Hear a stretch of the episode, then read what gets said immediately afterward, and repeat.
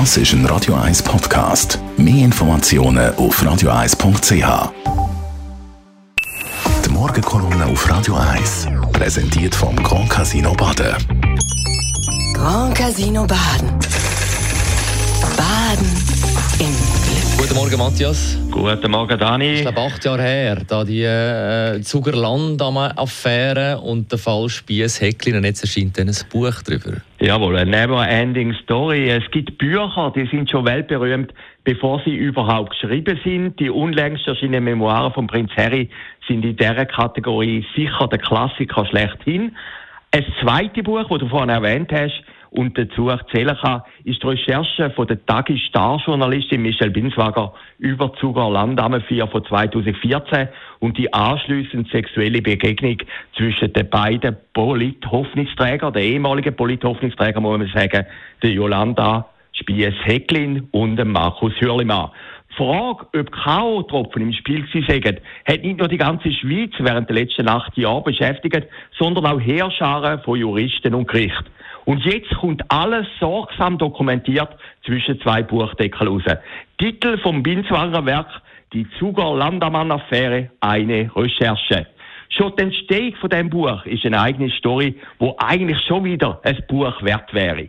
Wie alle angefragten Verlage Angst vor einem juristischen Tauziehen mit Kostenfolgen hatten, hat Michel Binswanger das Buch im Eigenverlag herausgegeben. Und wie der deutsche Anbieter bereits am letzten Freitag eine juristische Abmahnung von der Anwalt von der Frau Spiesecklin bekommen hat, ist er jetzt auch noch abgesprungen und so ist das Buch vorerst nur bei der Autorin erhältlich.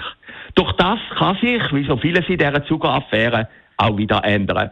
Und was ist eigentlich das Vergehen von der Michelle Binswanger? Was trifft Frau Spies-Hecklin und ihre Anhängerinnen und Anhänger so auf Palme? Die Autorin lädt in ihrem Buch auch den Beschuldigten Markus Hürlimann zu Wort kommen und reißt somit der Frau Spies-Hecklin ein bisschen Deutungshoheit über den ganzen Fall. Eigentlich ein normales journalistisches Vorgehen, dass man beide Seiten angehört. Aber in dem Fall sind Fronten so verhärtet, dass das Ganze zu einem ideologischen Glaubenskrieg ausgeartet ist, wo schon längst über die ominöse Zuger Landamme 4 rausgeht. Binswanger gegen Spies Hecklin ist der Fight. Zwei Frauen, die zweifelsohne Kampf erprobt sind und sich selber als Feministinnen bezeichnen. Ganz am Anfang haben sie sich sogar einmal getroffen und sägen sich nicht einmal so unsympathisch gewesen. Dass Michel Binswanger schreiben kann, ist unbestritten. Dass das Buch packend ist, auch. Die Autorin zitiert, so hat man können lesen, sogar noch aus einem bislang unbekannten Urteil vom Zuger Obergericht von 2017, nachdem der Markus Hürlimann vom Vorwurf von der sexuellen Belästigung freigesprochen worden ist. Es ist wirklich bewundernswert, dass Michel Binswanger gegen große gesellschaftliche und juristische Widerstände das Buch jetzt allein rausbringt. Jean d'Arc vom Tagesanzeiger sozusagen.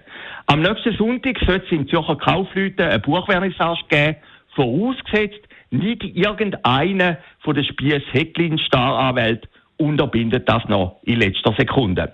Am einfachsten wäre doch, wenn Frau Spies-Hecklin auf all ihre Anwältinnen und Anwälte verzichten und ihre eigene Version auch als Buch veröffentlichen würde.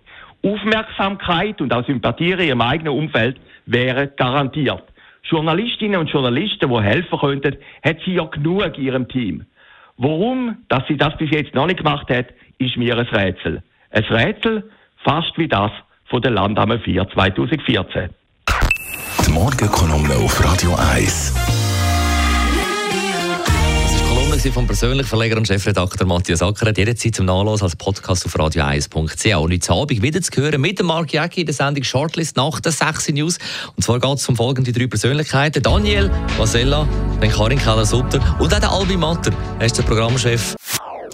Das ist ein Radio 1 Podcast. Mehr Informationen auf radio1.ch.